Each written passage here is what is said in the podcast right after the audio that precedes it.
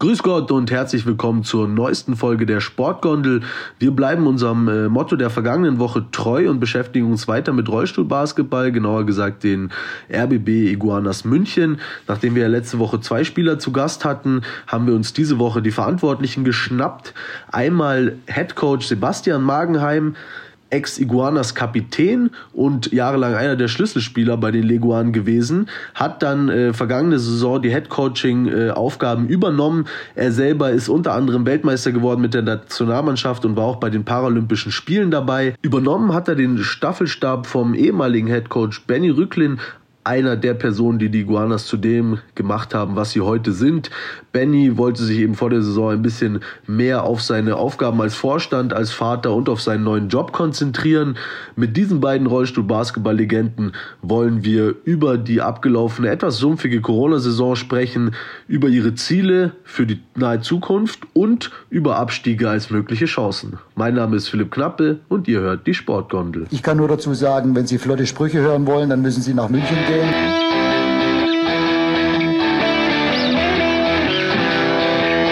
Die Sportgondel.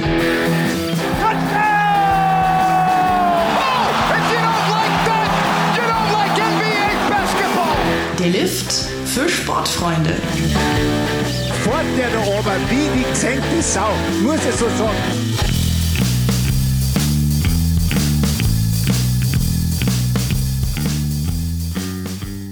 Lieber Benny, lieber Sebastian, herzlich willkommen in der Sportgondel. Schön, dass ihr die Zeit gefunden habt. Ähm, geht's euch gut soweit in der Zeit? Alles in Ordnung, einigermaßen trotz Corona? Alles gut, vielen Dank.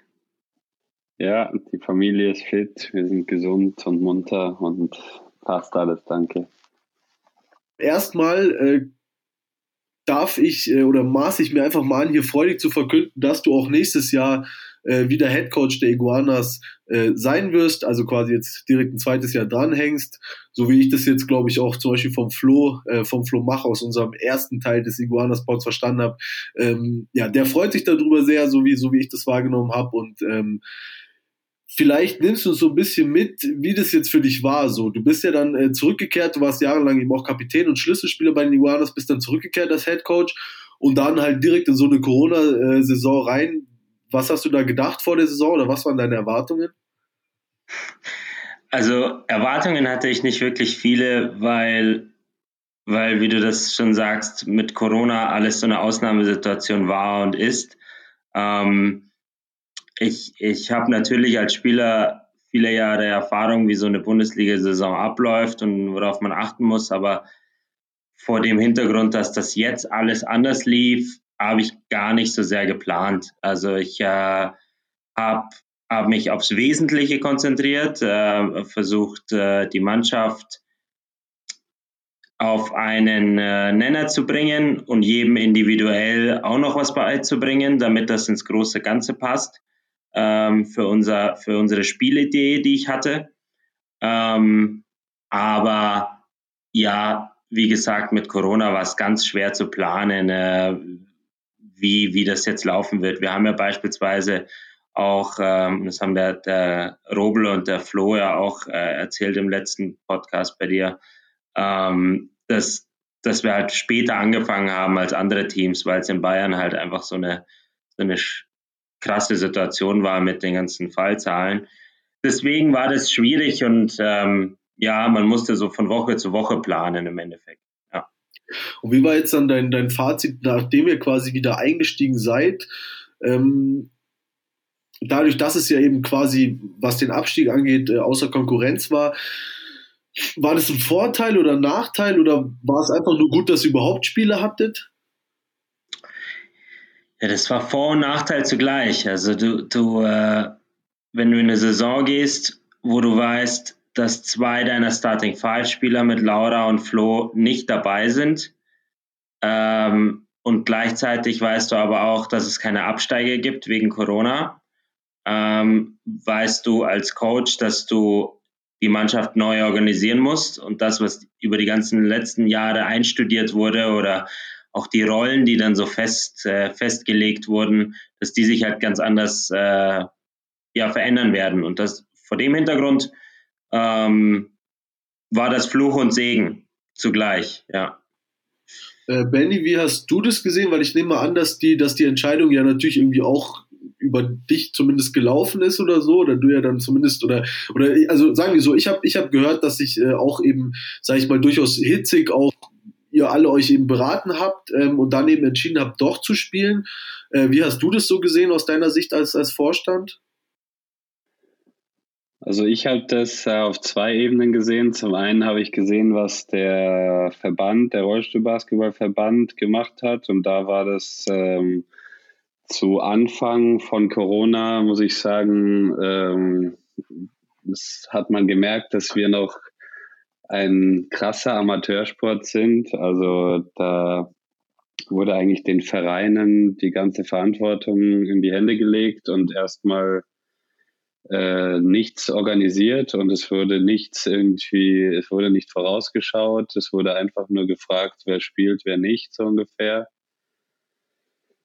Und dann sind alle so ganz langsam und träge zu Verstand und zu Sinnen gekommen und dann kamen so erste Ideen, wie man Infektionsketten verfolgt und wie man ähm, allgemein sich irgendwie besser schützen kann, welche Regeln man aufstellen muss. Aber das war wirklich träge und langsam und sehr ärgerlich aus Sicht der Vereine, muss ich sagen. Und trotzdem war dann irgendwann klar, weil doch die meisten Vereine ähm, bezahlte Spieler haben, bezahlte Arbeitsverträge und halt Sponsorenverträge, mehr als wir, dass da eine Verantwortung besteht, die halt so, ich, ich nenne es mal ganz bösartig, über die Gesundheit hinausgeht, weil letzten Sommer wussten wir auch noch nicht genau, ähm, wie, wie betroffen jetzt auch Rollstuhlfahrer von Corona sind oder wie betroffen überhaupt Menschen von, von Corona sind. Und wir hatten ja auch irgendwie 1000 Tote am Tag in Deutschland, auch wenn es meistens alte Menschen waren. Und ja, also wir waren eine riesen, wir sind immer noch eine Risikogruppe, deswegen wird auch ein Basti jetzt schon geimpft und nicht erst irgendwie, wenn ich geimpft werde.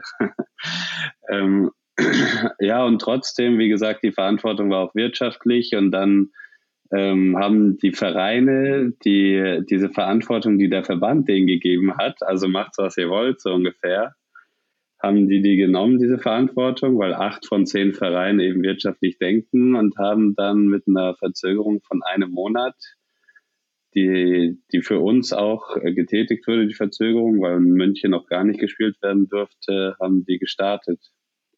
Und wir haben uns das als Amateurverein, sage ich mal, angeschaut und ich habe immer wieder die Mannschaft abgeholt und die Meinung abgeholt und meine eigene Meinung gesagt. Und ähm, so hat sich das entwickelt, dass von Nein, wir spielen nicht und schlechteren Fallzahlen und jetzt schon gar nicht irgendwie so im November zu, okay, viele Sportler spielen wieder und haben Corona und es passiert wenig und es gibt jetzt Regeln und Gesetze, nach denen man handeln soll. Und wenn die Sportart uns so wichtig ist, dann spielen wir doch und, und halten uns an die Regeln, die es gibt. Also es war wirklich so immer so eine offene Kommunikation zwischen Mannschaft und Vorstand und ich sehe, so wie wir es gemacht haben, das eigentlich auch alles als richtig und, äh, und korrekt dann aus unserer Sicht gesehen. Auch wenn die Liga jetzt dann daran vielleicht ein bisschen weniger Spiele hatte und wir auch weniger Spiele hatten, haben wir das, glaube ich, immer gemeinsam demokratisch entschieden. Und du hast jetzt auch schon gesagt, dass äh, ihr von der Liga auf jeden Fall auch, auch allein gelassen wurdet, was dann auch Hygienekonzepte und so angeht. Wie ist das jetzt für die kommende Saison?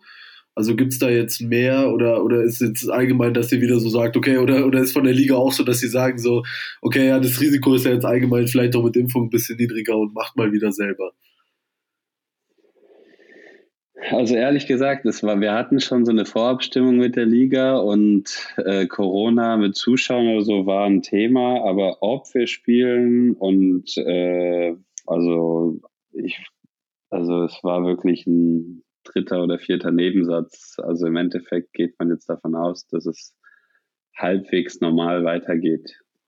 Okay, gut. Okay, aber das ist ja auch, denke ich mal, immer noch nicht davon ausgeschlossen, dass sich ja durchaus auch der Zustand äh, halt auch noch verschlechtern kann. So, also ich meine, ähm, ja, ja, wie gesagt, ich glaube, das ist auf jeden Fall sehr, sehr schwer abzusehen. Ähm, wie war es denn jetzt generell? Hättet, oder Habt ihr darüber nachgedacht, dann für so eine Saison vielleicht auch nochmal den Kader irgendwie ein bisschen zu verstärken, nachdem dann klar war, dass Flo und Laura nicht spielen? Oder war das so, dass ihr gesagt habt, ihr wollt es einfach intern auffangen und quasi nehmt dieses Übergangsjahr so ein bisschen, um das vielleicht eh auch mal für die Zukunft zu, zu proben? Ja, also aus Vereinssicht muss ich sagen, dass wir Corona hat, glaube ich, viele Vereine in so eine Träge gesendet, äh, weil man sich nicht mehr täglich in der Halle sieht und nicht mehr täglich die Sitzungen äh, in Präsenz hat.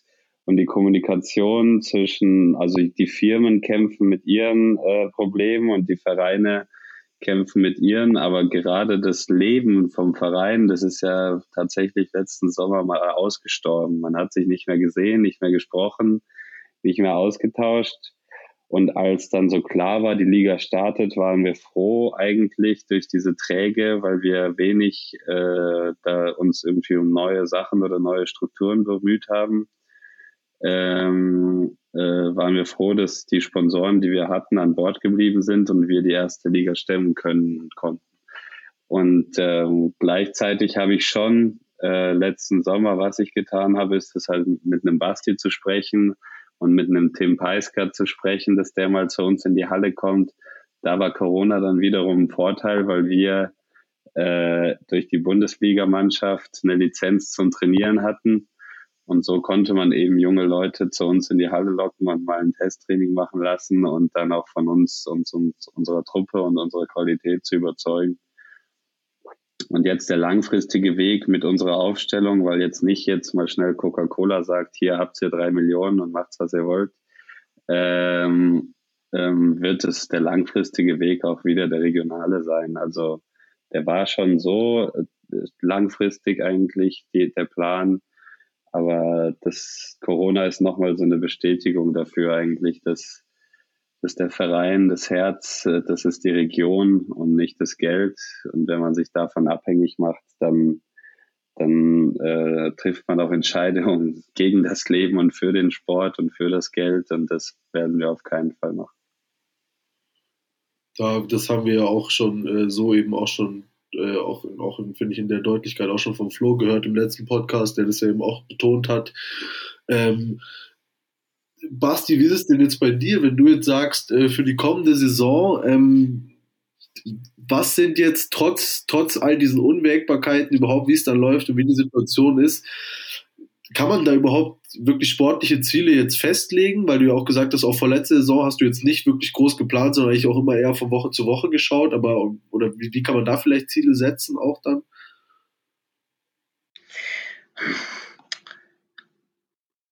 Also ich denke, es sind, man kann Ziele setzen, aber es sind keine Zahlen, Daten, Fakten Ziele.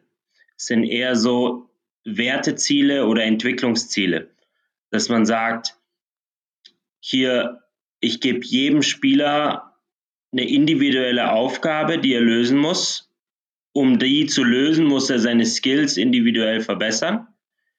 Und wenn er diese Skills hat, dann habe ich diese Spielidee für die ganze Mannschaft sozusagen. Also jeder bringt sein Puzzleteil dazu, um das große Ganze zu erfüllen.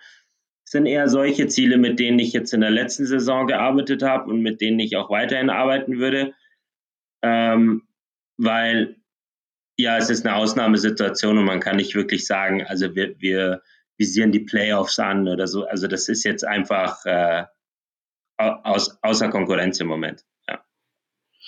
Ähm, genau, ihr habt vorhin, also stelle ich mir eben auch schwierig vor, wie du es auch sagst und so. Und ich meine, man muss ja in irgendeiner Form auch, auch, auch den Spielern Anreize geben und so. Das ist ja ganz klar. Man muss ja immer, immer Reize setzen. Ähm, jetzt habt ihr es im, im, im, Vorgespräch schon mal kurz anklingen lassen, dass ihr vielleicht auch überlegt, äh, für die zweite Liga dann nächstes Jahr zu melden. Äh, Benny, da ganz kurz an dich die Frage, ist das jetzt, äh, ist das jetzt wirklich ein rein ähm, Kadergröße oder auch spielerqualitätstechnische eine, eine Frage oder ist das äh, auch eine, auch eine etattechnische Frage? Also wenn wir uns nicht irgendwie anders aufstellen wollen und äh, Spieler anstellen wollen, dann ist das Etat eigentlich keine Frage, weil wir da, also wir können die Liga spielen, wenn wir mit den Spielern, die wir heute oder sagen wir mal gestern hatten, äh, weiterspielen würden und Flo und Laura hätten wir, glaube ich, gar keine schlechte Truppe dabei. Aber bei uns geht halt auch hier wieder ähm, oder hier, hier beim Spielen ist es ein bisschen andersrum. Die Wirtschaft jedes Einzelnen und das Leben jedes Einzelnen geht halt irgendwie vor den Sport. Und da entwickeln sich halt bei einigen, die jetzt fertig studiert haben oder einen neuen Teil im Leben anfangen oder so, die Tendenz dazu, dass eine Bundesliga einfach zu viel ist. Da ist man jedes Wochenende unterwegs, muss drei bis viermal Minimum trainieren, um irgendwie mit denen, die zehnmal trainieren, mithalten zu können. Und da hm, weiß man einfach, dass manche Leute höchstwahrscheinlich neue Prioritäten setzen werden. Und wenn es dann den einen oder anderen trifft, der halt für 10 bis 30 Punkte verantwortlich ist, dann muss man auch so realistisch sein und sagen, dass die erste Liga äh, nicht möglich ist mit, de, mit dem Kader mit der Qualität, die man hat. Und gleichzeitig ist es so, dass durch Corona sicherlich die, der Graben zwischen der ersten Mannschaft, Iguanas, und dem Rest des Vereins nicht kleiner wurde. Also die erste Mannschaft, die hat sicherlich ein bisschen Freude in den Augen der Jungen gesorgt, weil sie sie spielen sehen durften im Internet. Aber äh, trotzdem hat sie trainiert und alle anderen nicht. Und das ist ja dann sportlich gesehen natürlich ein Graben, der da gewachsen ist. Und um den auch wieder ein bisschen kleiner zu machen, zu schließen und wieder für eine Kontinuität irgendwie ins Vereinsleben reinzubringen, müssen wir, glaube ich, die, diese Gräben zwischen den Mannschaften wieder verkleinern und wieder einen Schritt zurück machen, um das Ganze wieder äh, zur Gemeinschaft werden zu lassen. Okay, aber ähm, ist dann nicht auch wieder vielleicht, also quasi, wenn wir jetzt mal davon ausgehen, so, ähm, dass eben Gabriel Robel sich höchstwahrscheinlich verabschiedet für seine Promotionsstelle, dass jetzt eben, äh, das hast du vorhin auch kurz gesagt, dass Kay Robbins halt höchstwahrscheinlich mit seiner Frau zurück nach äh, Australien geht. Ähm, Nürnberg, aber, Nürnberg, nicht Australien. ach, ach, so, oh Gott, Entschuldigung, das war jetzt, oh, da habe ich jetzt alte Heimat voll ein bisschen falsch verstanden. Ups, okay, ja, ja, äh, Nürnberg also ich finde es schlimmer als Australien, aber gut, das muss jeder selber wissen. aber aber, ähm, aber äh, läuft man dann vielleicht nicht auch wieder Gefahr, dass man so jemanden wie, wie auch gerade Flo oder Laura vielleicht in der zweiten Liga wieder unterfordert, auch gerade mit bei Laura oder mit Nationalmannschaft und so? Also ich glaube, ich kann, kann die Frage ganz gut beantworten. Ähm, die das ist eine zweigeteilte Sache. Die eine Sache ist, du hast jetzt so, so Leute, die schon jahrelang erste Liga gespielt haben und die natürlich anderes Pensum an Training, an Spielen, an, an Schnelligkeit, an Intensität gewöhnt sind. Ja, die könnten sich unterfordert fühlen. In Anbetracht aber dessen, was der Benny gerade gesagt hat, dass jeder individuell sein Leben führt und dann noch jetzt eine Arbeitsstelle hat, dann jetzt mit dem Studium fertig ist und nach dem Job sich umschaut und das einfach eine parallele Karriere ist und eine Doppelbelastung ist, vor dem Hintergrund ist es vielleicht gar nicht Unterforderung, sondern wäre es in der ersten Liga sogar eine Über Überforderung. Also das ist jetzt unter Anführungszeichen gesetzt von mir, aber das, das darf man sich nicht vorstellen wie, ähm, wie die wie erste Bundesliga Eishockey oder Fußball oder so. Das ist also wir machen wir in München bei den Iguanas, wir haben alle eine duale Karriere. Ist Basketball, Leistungssport, ja, vier, fünf Mal die Woche trainieren, am Wochenende spielen, aber alle machen eine Ausbildung, Studium oder normalen Job. Und das ist, das ist einfach eine Doppelbelastung. Und dann ist Unterforderung gar nicht so nah. Ja. Okay, also quasi das, ähm, also, also, oder beziehungsweise wäre es ja dann auch bei euch sowieso ja auch wieder eine Thematik, ähm, ja, dass ihr das ja sicherlich dann auch irgendwie wieder, ja, dementsprechend kommuniziert und irgendwie auch irgendwie zusammen entscheidet, eben als, als ja auch ein bisschen mehr als ein Verein oder halt ja wirklich auch als Verein, so wie man sich das so in einem Vereinsgedanken, dass eben alle auch was zu sagen haben, so vorstellt. Ähm, jetzt um nochmal, um noch mal auch dein Fazit vielleicht noch ein bisschen zu hören, ähm, Benny, so ist das jetzt, sage ich mal, deine, dein, dein ja auch zu, zurücktreten so ein bisschen in die zweite Reihe, also zumindest was jetzt, sage ich mal, das äh, ganz tägliche operative Heimgeschäft angeht.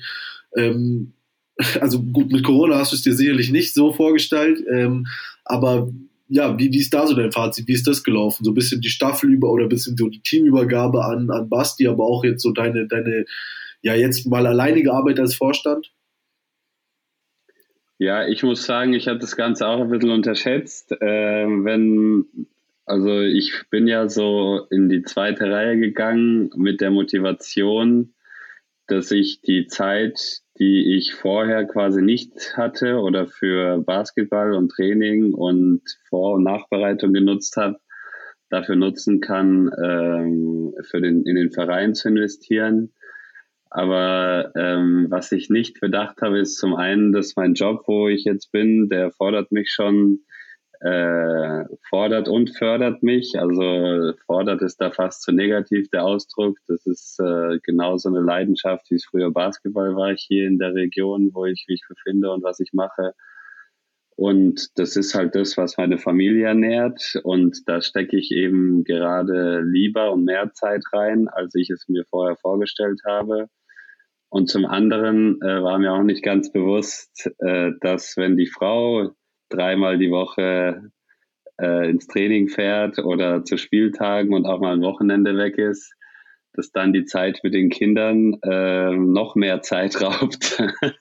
also mhm. es ist fast anstrengender, die Kinder allein zu Hause zu haben, als ähm, im Bus äh, mit dem Verein zu sitzen und mit den Spielern zu quatschen und vielleicht auch mal irgendwie sich Gedanken über den Verein zu machen. Also diese freien Stunden, wo man mal Auto fährt oder wo man mal halt in der Halle sitzt oder sonstiges und sich operative Gedanken machen kann, die ist auch komplett weggefallen dieses Jahr, dadurch, dass die Johanna eben gespielt hat und dann meine zwei Kinder zu Hause waren.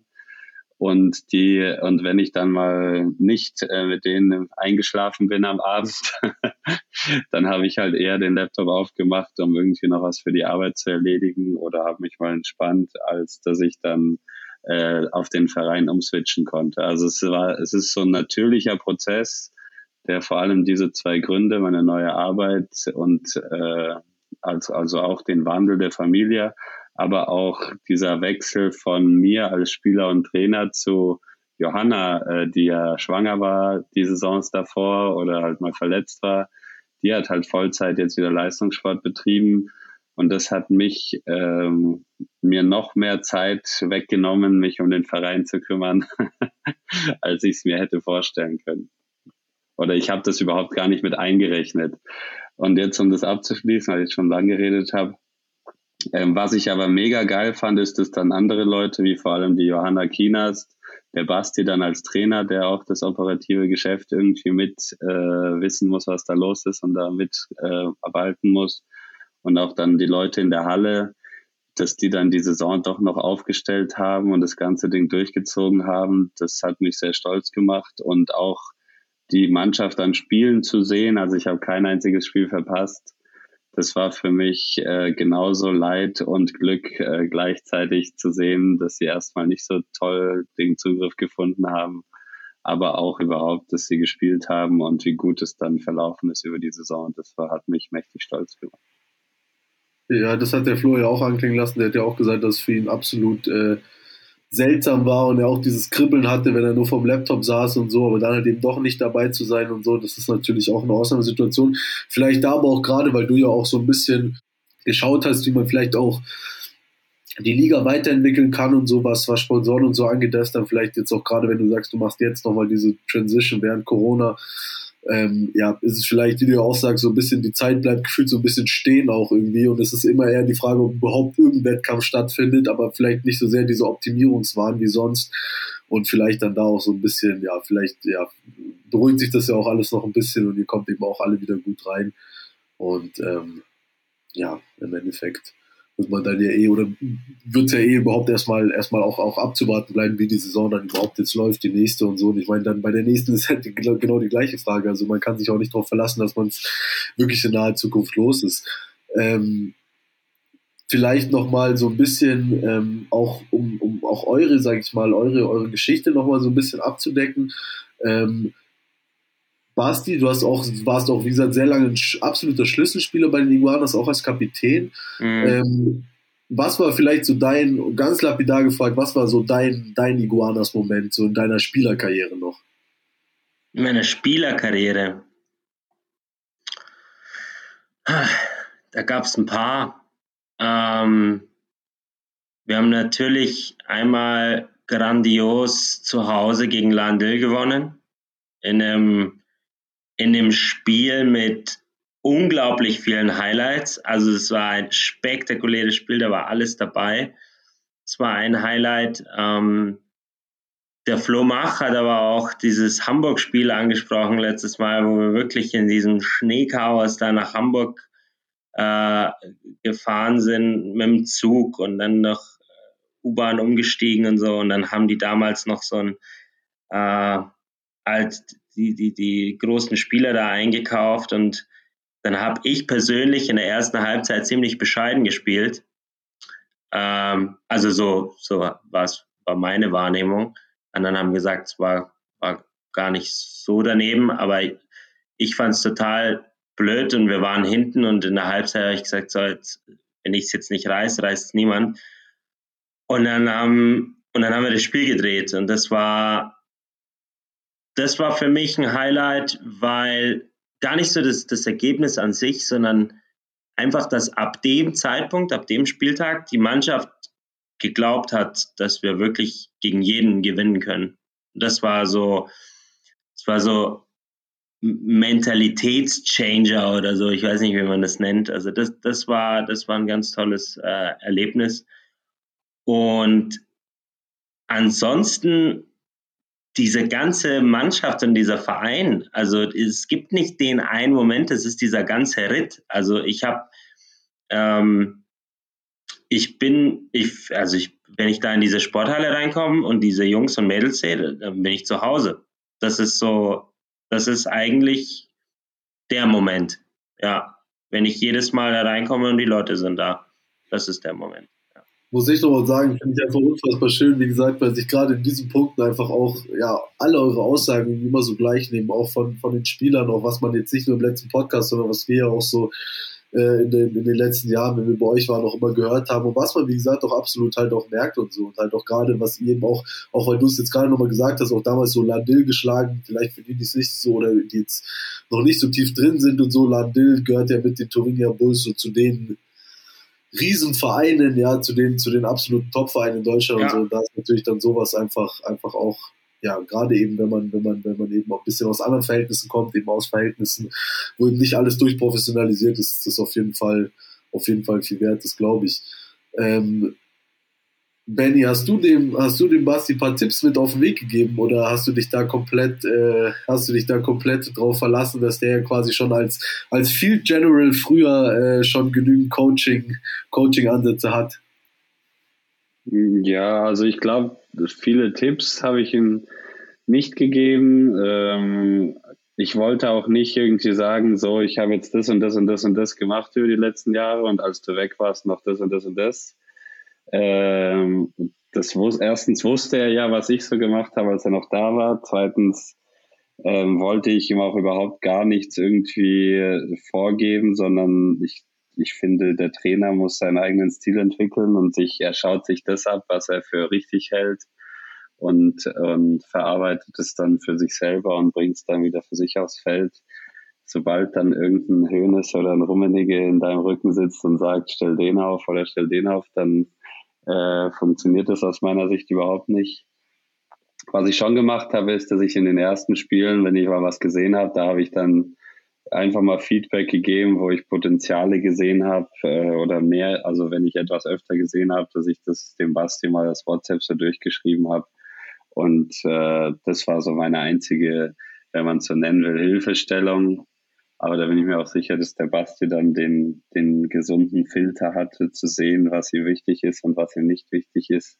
Und das dann so verarbeitet hat für sich, dass die Mannschaft dann von Spiel zu Spiel gewachsen ist. Was wir auch wirklich, das muss man ja wirklich dem Basti hoch anrechnen, finde ich, äh, tatsächlich über diese zehn Spiele oder was das jetzt war, durchweg gesehen hat, dass die Mannschaft einfach besser und besser und besser und besser wurde und dann am Ende fast, aber nicht ganz belohnt wurde. Aber es war einfach sehr, sehr schön zu sehen und da musste man gar nichts irgendwie dazu groß beitragen, sondern das hat er alles selbst gemacht mit der Mannschaft. Basti, jetzt an dich. Gab es eine Sache, wo du gesagt hast, die hast du vielleicht schon so in all den Jahren ein bisschen abgeguckt oder gab es eine Sache, wo du gesagt hast, das, äh, das will ich auf jeden Fall anders machen? Als beim Benny? Ja. also der Benny, ja klar. Ähm, ganz konkret, der Benny äh, war ein ganz toller Trainer, gerade in Bezug der Vorab-Spielanalyse. Also so Schwächen, Stärken des Gegners analysieren und unsere, unsere Stärken und Schwächen darauf auslegen und anpassen. Ähm, daher natürlich jahrelang zugeguckt und mitgedacht und äh, klar, das, das ist irgendwann drin. Also das habe ich natürlich mitgenommen. Äh, ich habe persönlich versucht, ein ruhiger Coach zu sein, weil ich das, weil, also das jetzt nicht, weil der Benny das äh, falsch gemacht hat, sondern der Benny hatte einfach andere Charaktere, mit denen er auch mal Tachles reden konnte. Die habe ich jetzt nicht so gehabt.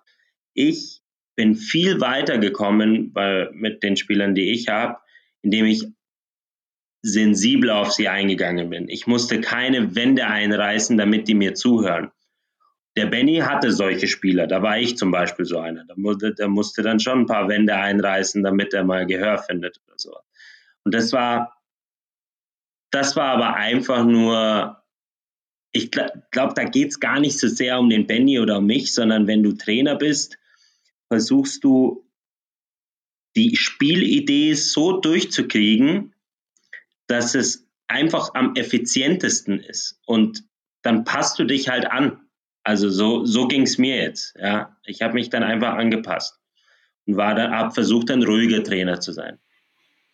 Ja, aber ich denke mal auch, ich meine jetzt auch gerade, weil es auch, weil ich es auch mit Benny davor kurz hatte, der ja auch meint, der war wirklich auch immer so in der, in der Zone, weil wir, weil wir darüber geredet hatten, weil ich ihm meinte, bei den Spielen, die ich immer so gesehen habe, da hat er immer den, äh, den Gabriel Robel eben auch, äh, den wir auch da hatten, eben immer sehr lautstark und mit sehr viel harter, lauter Liebe gecoacht und so, aber wie gesagt, immer halt, ja, gecoacht halt, ja. Also das ist ja immer auch so eine Sache, aber ich glaube, ihr seid ja den eben auch ja. vielleicht vom Typ auch einfach ein bisschen unterschiedlich und so und deshalb ist es ja eh auch so ein Ding. Aber natürlich trotzdem auch irgendwie, ähm, ja, wie gesagt, auch einfach da nach wie vor eine schöne Sache, dass du dann eben für jemanden wie den Benny übernimmst und so, sage ich mal, zum Thema Iguana, DNA und so ist das natürlich absolut passend. Der Flo hat eben auch gesagt, und du hast es vorhin auch schon mal kurz anklingen lassen, Benny, dass es eben weiterhin um die, um die regionale Lösung, sage ich mal, geht, wenn ihr, wenn ihr jetzt von, auch vom Kader Planung oder allgemein generell auch von, von, von, von davon, wie die Mannschaft aussieht, sprecht. Ähm, und die eben nicht quasi sagt, ihr professionalisiert auch durch und dann, äh, ja, quasi kann man sich ja eh holen, wenn man will. Ähm, ist vielleicht mal einfach nacheinander oder auch je nachdem, wem, wem einfach zuerst was einfällt. Das ist ja immer ein bisschen schwierig so, weil ich meine jetzt auch gerade ich sag mal, jede oder beziehungsweise bei den meisten Sportarten außer Fußball ist es ja so, dass einem jetzt die Jugendlichen vielleicht nicht immer unbedingt ähm, die, die Bude einrennen. So. Ähm, was sind da vielleicht bei euch Ansätze, wo ihr sagt, dass ihr halt eben weiter dieser, dieser, ja, hier eben dieser Club aus, auch aus einer attraktiven Stadt, ein Club mit einer attraktiven Spielidee, mit einem familiären, ähm, familiären Umfeld, aber eben halt auch dieser Möglichkeit für Spieler, dass, also oder auch für junge Spieler, dass sie sich entwickeln können. Wie, wie wollt ihr das weiter so gewährleisten? Ja, Alter vor Schönheit, Benny.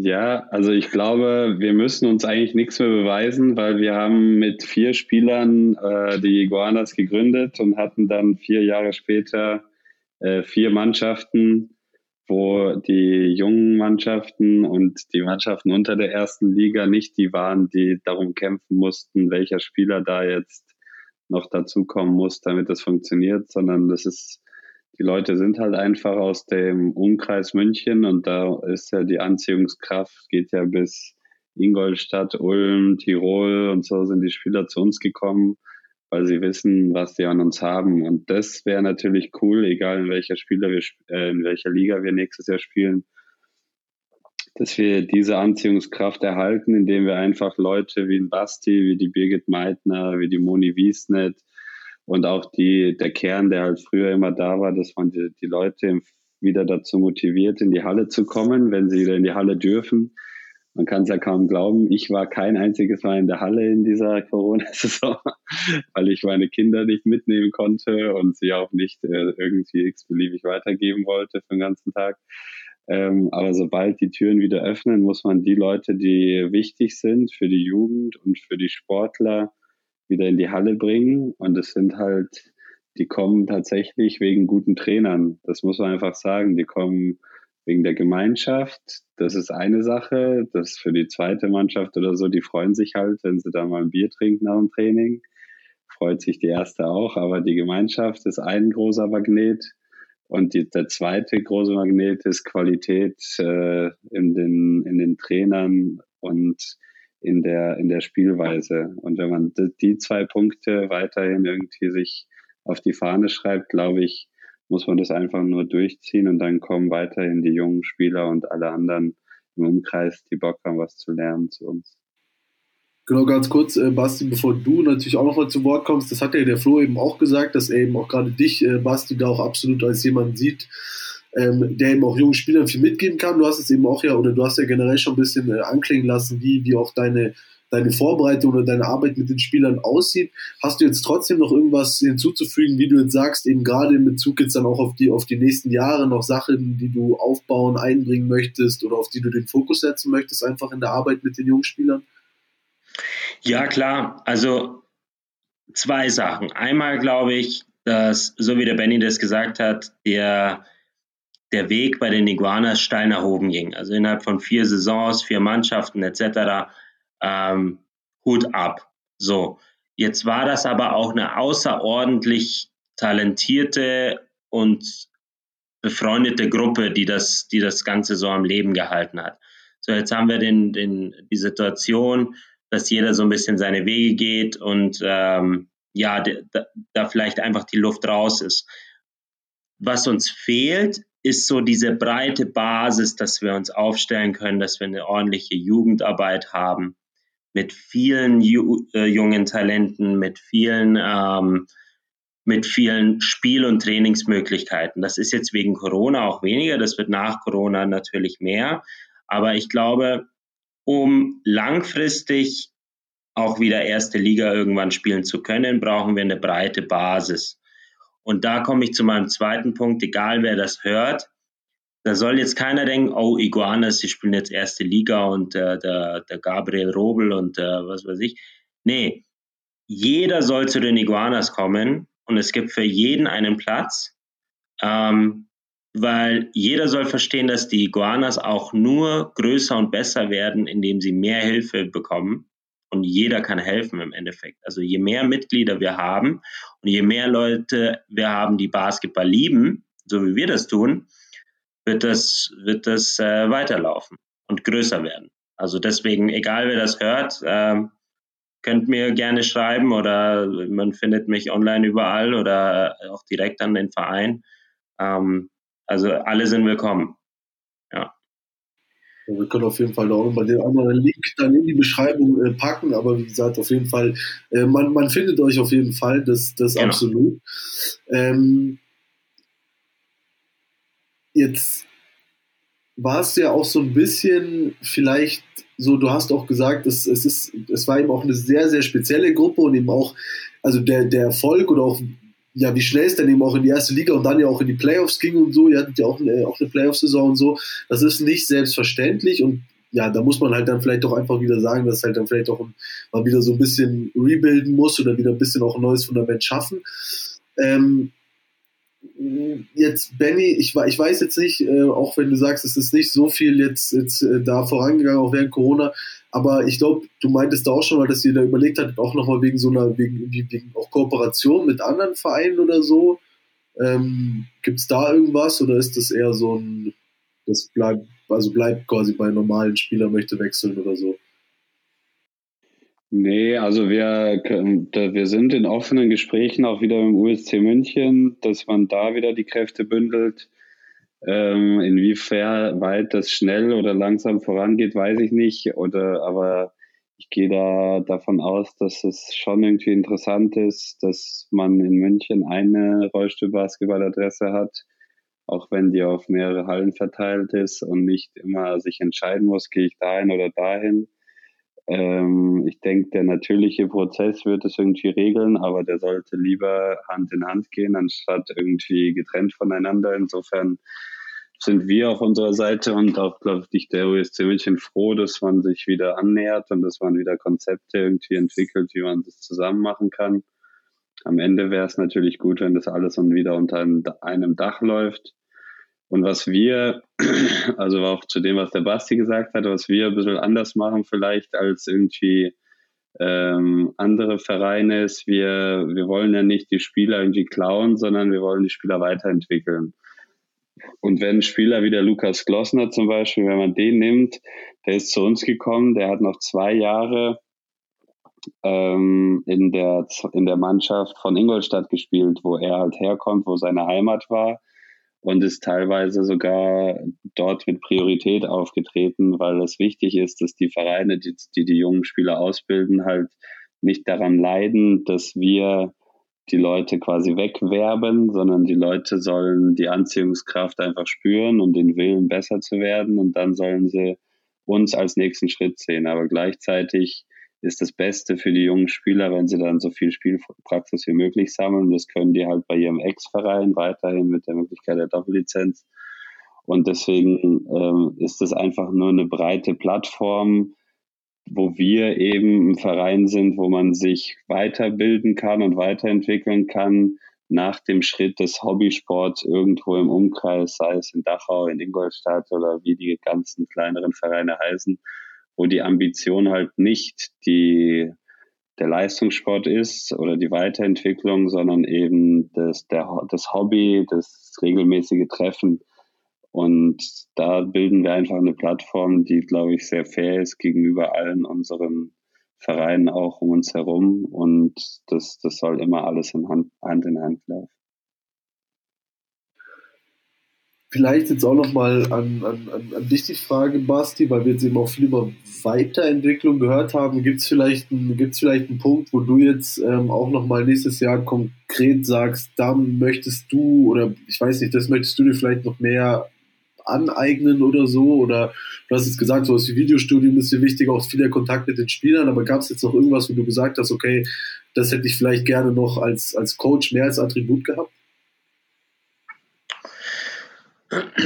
Ja, also ich denke, da das ja meine erste Coaching-Saison war ähm, und wir im Endeffekt ja nur die Rückrunde gespielt haben, also die, die Hinrunde, wir, sind ja jetzt auch von Spiel zu Spiel besser geworden und hätten jetzt ja fast im letzten Spiel sogar gewonnen. Und dann war leider ähm, die Saison vorbei. Also im Normalfall wäre das die Hinrunde gewesen und dann hätte man richtig Bock gehabt, die Rückrunde zu spielen nach, nach so, einem, so einem Spiel, wie wir das hatten. Was ich für mich festgemacht habe, ich bin jetzt, war Rookie-Coach, jetzt bin ich nächste Saison kein Rookie-Coach mehr und werde mir natürlich über andere Sachen äh, Gedanken machen, äh, mich selber auch anders ähm, vorbereiten, aber auch äh, so ein bisschen mehr Überblick haben über das Spielgeschehen. Und ich vergleiche das einfach ähm, mit, dem, mit dem Autofahren. Also am Anfang muss man an alle Verkehrsregeln denken und wo ist das Gaspedal und die Kupplung und was weiß ich. Und irgendwann ist das alles automatisch, ja. Und dann musst du nicht mehr überlegen, wie viele Auszeiten habe ich jetzt noch in dieser Halbzeit und äh, kann ich jetzt den, den Sali mit dreieinhalb Punkten gegen den Kolby mit drei Punkten äh, einwechseln oder nicht, sondern dann hast du das einfach im FF. Und solche Sachen, denke ich, werden mir nächste Saison leichter fallen. Mein persönliches Ziel ist dann natürlich, viel souveräner zu sein und wieder mit einem leicht abgeänderten Team, da wir ja ein paar Abgänge haben und äh, Flo und Laura wahrscheinlich wieder dazukommen werden, äh, wieder das Team neu aufzustellen. Also das wird, das wird für mich so das A und O. Ja. Du hast jetzt eben auch schon gesagt, dass es halt dann eben wirklich blöd war, weil, weil du ja eben auch selber gesagt hast, okay, dann, dann nach quasi der Rückrunde, die eure Hinrunde war, war der Bock da und da war auch die Motivation natürlich da. Ähm, ja. Hast du jetzt das Gefühl, du, du konntest das bisher so durch den Corona-Sumpf, der nach wie vor noch so herrscht, ganz gut retten? Oder glaubst du, dass es dann wieder wenn man dann auch wieder konkreter an die Saison rangeht, dass es dann auch wieder so von selber einfach wieder losgeht? Oder wie ist so, oder auch generell, wie ist so die Stimmung in der Mannschaft vielleicht einfach jetzt momentan auch? Also die Stimmung ist gigantisch. Also wir haben, wir haben leider nichts gewonnen, aber so wie es der Benny vorhin gesagt hat, wir haben uns halt wirklich entwickelt. Und das hat auch jeder im Training gespürt. Also ich, wir hatten, wir hatten natürlich auch Trainingsübungen, die wir konstant wiederholt haben, äh, wo wir dann einfach auch messen konnten. Die haben wir vor einem Monat nicht gekonnt äh, oder die sah grottenschlecht aus und jetzt läuft das ganz gut. Und solche Sachen haben wir dann wieder in, in unser Spiel eingebaut. Also, und wenn du, also es gibt so drei Parameter für mich persönlich, warum ich Sachen mache. Das ist einmal äh, Spaß, Erfolg und Geld. So, das sind so drei Sachen, wofür ich gerne was mache. Und das habe ich meinen Spielern auch gesagt.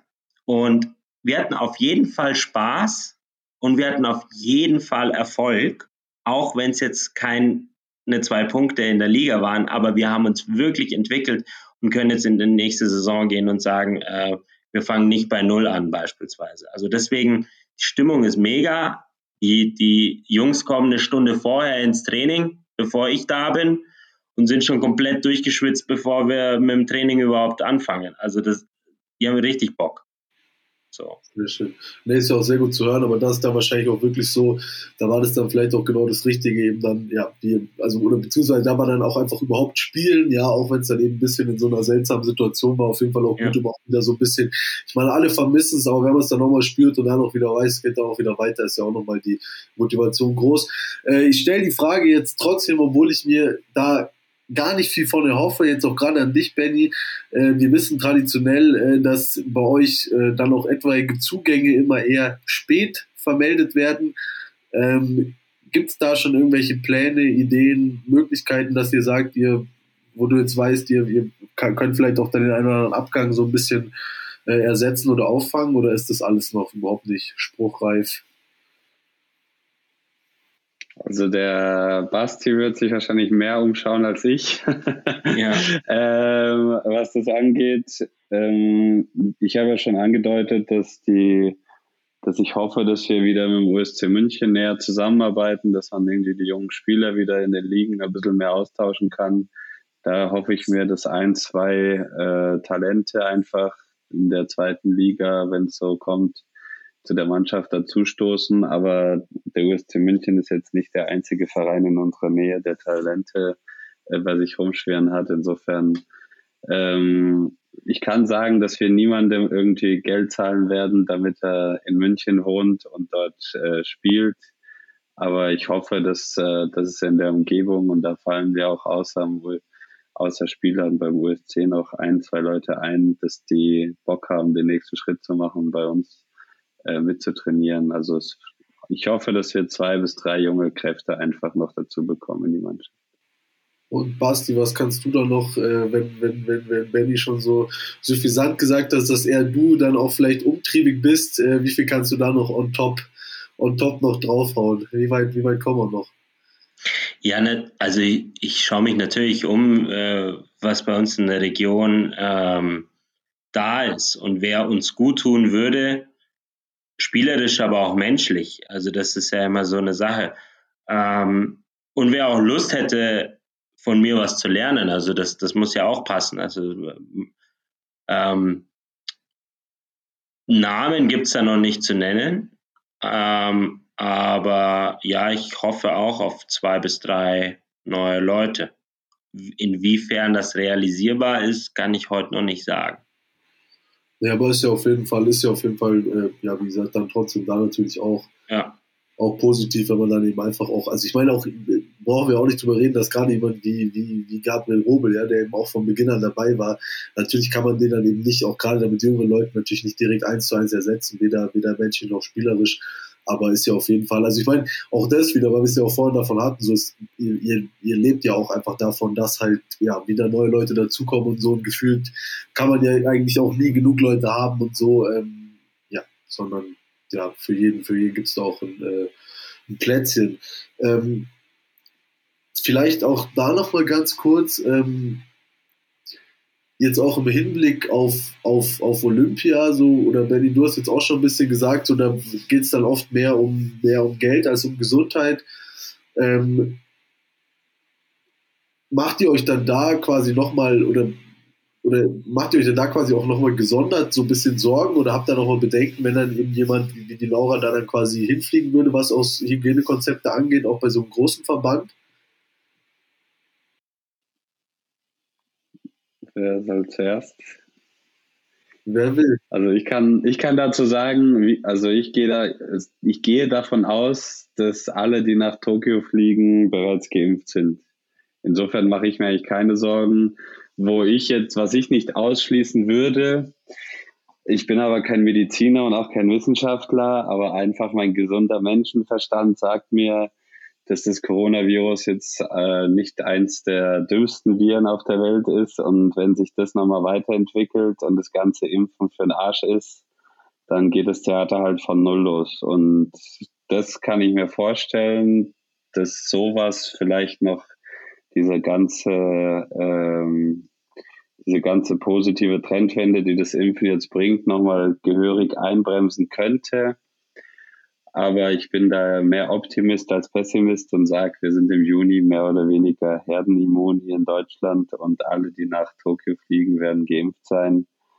Zuschauer sind bereits aus Übersee ausgeschlossen. Also ich gehe davon aus, dass das mit Recht und Ordnung alles äh, zugeht und Tokio stattfinden wird und freue mich auch drauf, wenn, wenn die, unsere Sportler da teilnehmen dürfen. Ja, ja, also ich glaube auch, so ähnlich wie der Benny, dass ähm, dadurch, dass keine, keine Zuschauer von außen, ähm, von Übersee äh, dort sein dürfen, wird das Risiko natürlich deutlich geringer. Wir werden hoffentlich bis dahin alle geimpft sein.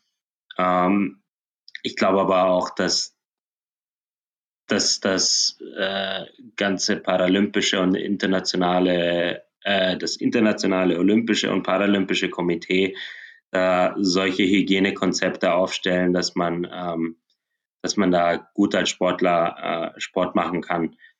Garantien gibt es natürlich nicht, was ich persönlich einfach schade finde. Das wird natürlich nicht vergleichbar mit äh, Rio oder London oder, oder äh, ja, anderen, anderen, äh, anderen ähm, Olympia und Paralympics, der, wie es vorher war, einfach, dass, weil die Zuschauer nicht da sein werden. Also das ist so ein bisschen schade. Aber so gesundheitstechnisch traue ich da den Organisatoren voll und ganz zu, dass die Sportler da gut durchkommen da hofft man sich dann doch von so einem größeren Verband dann noch ein bisschen mehr Unterstützung als von der RBBL bisweilen. Genau. Äh, das hoffen wir natürlich, da hoffen wir natürlich sowieso, dass das alles gut geht, aber wie du ja auch sagst, ich meine, oder ganz risikofrei ist man einfach gefühlt nie. Ähm, von meiner Seite wäre es das. Ich bedanke mich ganz, ganz herzlich, dass ihr beide äh, zu Gast wart heute. Und äh, ja, also wenn ihr jetzt nicht noch, ich meine, wir hatten deinen Aufruf schon, äh, Basti, auch da nochmal, jeder, der Bock hat, soll es auf jeden Fall ausprobieren. Ja, wie gesagt, auch da keine Scheu und so. Ich habe es ich hab's ja letztes Mal schon gesagt, kein Verein wird euch da wegschicken. Ihr habt jetzt hier nochmal offiziell gehört. Äh, Im Gegenteil, sondern äh, man freut sich sogar sehr, sehr und äh, wie gesagt, hat euch gerne dabei. Und deshalb, wie gesagt, vielen Dank, dass ihr da wart. Bleibt weiter gesund und natürlich auch alles Gute für die nächste Saison euch beiden. Vielen Dank. Ja, danke dir. Die Sportgondel. Hinblick, Egal, immer ein Hinblick auf was? Was soll das? Was wollen wir hinblicken? Auch ein Hinblick auf dieses Interview.